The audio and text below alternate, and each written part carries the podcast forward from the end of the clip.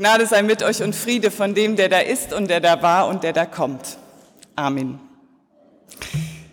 Heute ist der Tag der Worte, Konfirmationssprüche, Glückwünsche, gesagt, geschrieben als Kurznachricht auf einer Karte, Reden von Vater, Mutter, Pate, Patin oder vielleicht auch von euch selbst. Hochgradig aufregend, wenn ihr euch bedankt, dass eure Lieben gekommen sind, euch zu Ehren weite Wege auf sich genommen haben. Heute ist der Tag der Geschenke. Ein Buch, eine Reise, ein Tablet, ein Fahrrad oder Geld. Manche behaupten, ihr lasst euch nur konformieren wegen des Geldes. Geld ist das eigentliche Schwergewicht dieses Tages. Das ist das, was zählt. Damit kann man was anfangen, das bleibt, damit kann man Bleibendes kaufen. Geld wiegt schwer, Worte wiegen nichts. Es gibt ein Sprichwort. Für gute Worte kann ich mir nichts kaufen. Ja, das stimmt. Es gibt Worte, die wiegen nichts. Die gelten nichts die hätte man sich im wahrsten Sinne des Wortes sparen können. Vertröstungen, das wird schon wieder. Versprechungen, ich werde euch, Klammer auf, wieder, Klammer zu, groß machen. Verschleierungen, das war nur eine Affäre, das bedeutet nichts.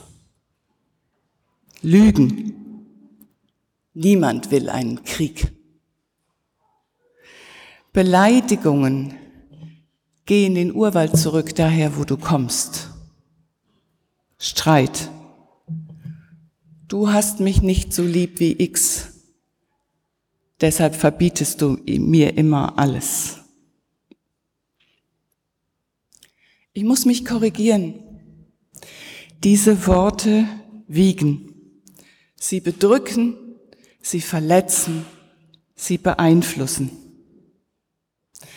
In einem Artikel über Beleidigungen von Fußballern im Netz las ich, dass Schmäh- und Hasstiraden die Körpersprache der Spieler mehr noch ihre Leistungsfähigkeit beeinflussen können. Es ist nur ein Klick im Netz, dazu noch anonym. Das kostet nichts aber es bewirkt unendlich viel, bis dahin, dass solche Schmäh- und Hasstiraden die Hemmschwelle für Gewalt in den Stadien heruntersetzen. Ein wenig kleiner. Wenn wir mal im Streit Worte rausgehauen haben, die uns später leid tun, dann wissen wir auch, wie diese Worte im Bauch rumoren und wie sie uns den Schlaf kosten.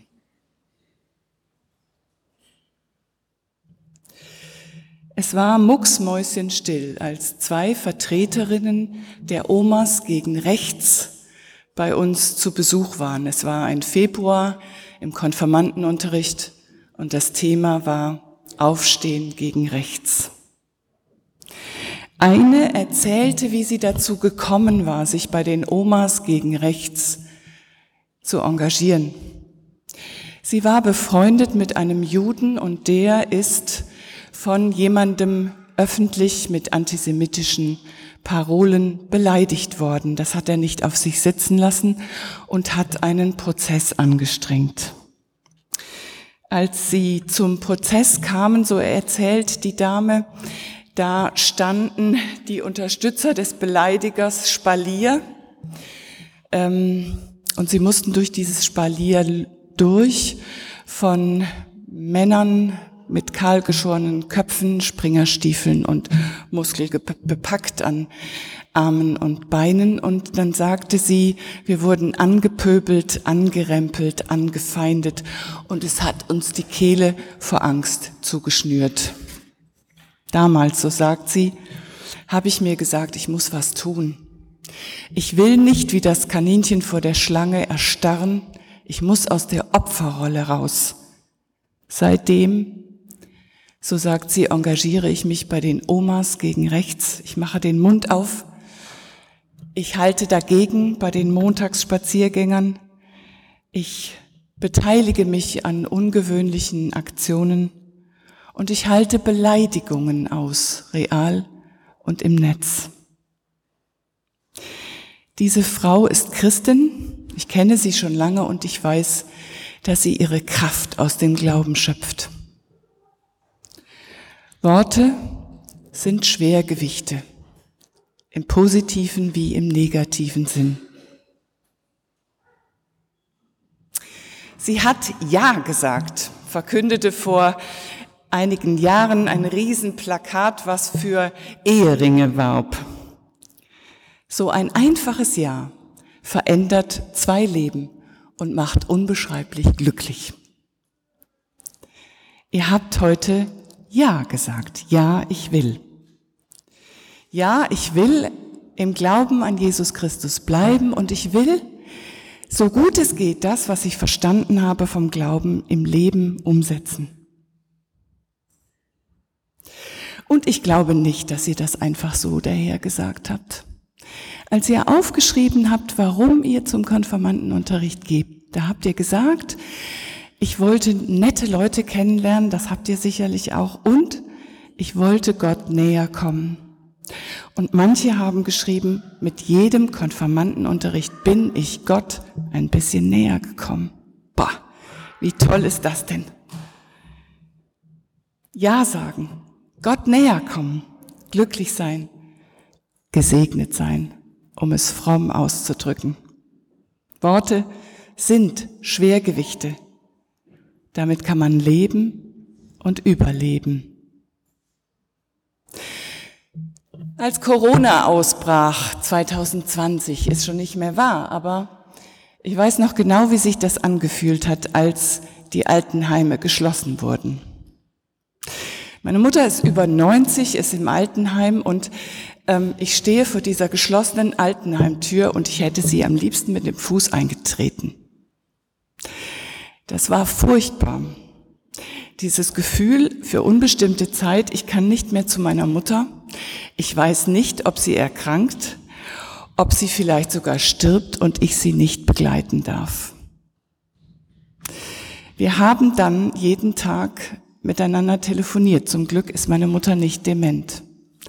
Aber weil man sich nicht jeden Tag was zu erzählen hat, habe ich meiner Mutter, sie ist fromm, jeden Tag aus der Bibel vorgelesen. Und ich kann Ihnen sagen, man kann mit Worten, mit Bibelworten überleben. Die Angst war nicht weg. Aber wir wussten, wir hatten einen über uns. Der ist Herr über Leben und Tod, über Krankheit und Gesundheit und dem vertrauen wir uns an. Gesegnet sein heißt nicht, es geht alles gut. Ihr habt keinen, keinen übernatürlichen Schutzmantel jetzt. Gesegnet seid, sein heißt in der Nähe Gottes sein, bei Gott geborgen sein. Und das muss man sich sagen lassen. Bibel lesen. Man kann von Bibelworten leben. Ihr habt euch viele Gedanken gemacht, als ihr euch euren Konfirmationsspruch ausgesucht habt. Und ich habe so ein bisschen rumgestöbert, was euch da bei euren Sprüchen durch den Kopf gegangen ist und einiges zitiere ich jetzt. Einer hat sich ausgesucht, denn er hat seinen Engeln befohlen, dass sie dich behüten. Und dazu geschrieben, ich habe ihn ausgewählt, weil der Spruch aussagt, dass Gott immer an meiner Seite ist. Geben ist seliger als nehmen. Dazu heißt es, er beschreibt genau das, was ich später selber erreichen möchte.